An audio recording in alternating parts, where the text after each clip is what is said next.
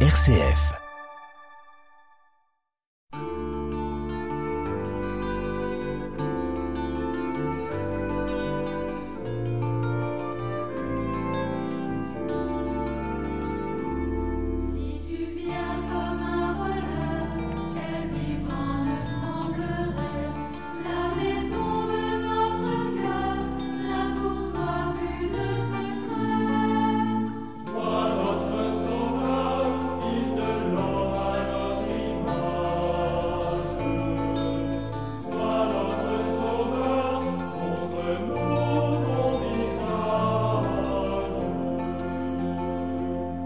Du livre du prophète Isaïe. En ces jours-là, le Seigneur parla ainsi au roi Akaz. Demande pour toi un signe de la part du Seigneur ton Dieu, au fond du séjour des morts ou sur les sommets, là-haut. Akaz répondit Non.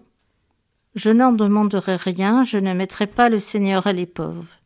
Isaïe dit alors Écoutez, maison de David, il ne vous suffit donc pas de fatiguer les hommes, il faut encore que vous fatiguiez mon Dieu C'est pourquoi le Seigneur lui-même vous donnera un signe. Voici que la Vierge est enceinte, elle enfantera un fils, qu'elle appellera Emmanuel, c'est-à-dire Dieu avec nous.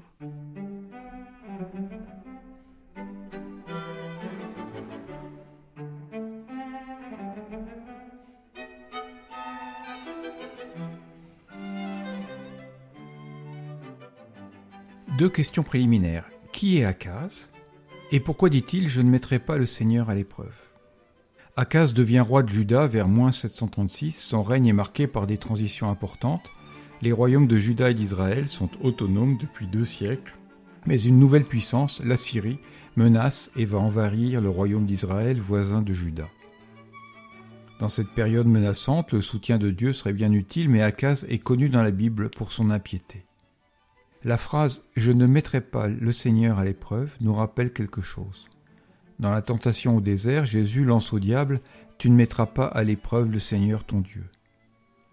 Il cite le livre du Deutéronome au chapitre 6. La phrase qui suit est Vous observerez avec soin les commandements du Seigneur votre Dieu, les édits et les décrets qu'il a prescrits. Isaïe demande à Akaz de prier pour obtenir un signe et donc un commandement. Mais Akaz, pour ne pas avoir à le faire, a le culot de citer la Bible avec une phrase sortie de son contexte. On comprend que le prophète se met en colère devant ce blasphème et l'expression de cette colère est aujourd'hui interprétée par les chrétiens comme l'annonce du Christ ressuscité, l'Emmanuel.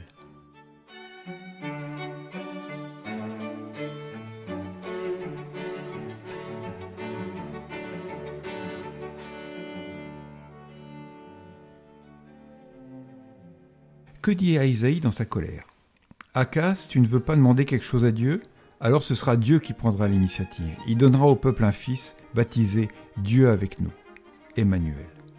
Certes, le verbe donner n'est pas noté dans la phrase, mais le nom de ce fils, Dieu avec nous, le suggère.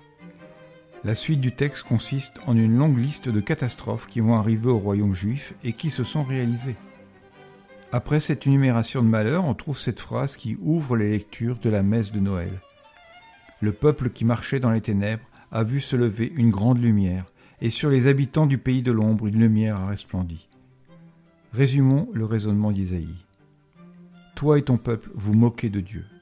Vous en subirez de terribles conséquences. Mais Dieu se souviendra de vous et vous aidera. À titre personnel, nous n'avons parfois que ce que nous méritons. Mais n'oublions pas que le Seigneur nous garde en mémoire dans son amour. Seigneur, viens à notre secours.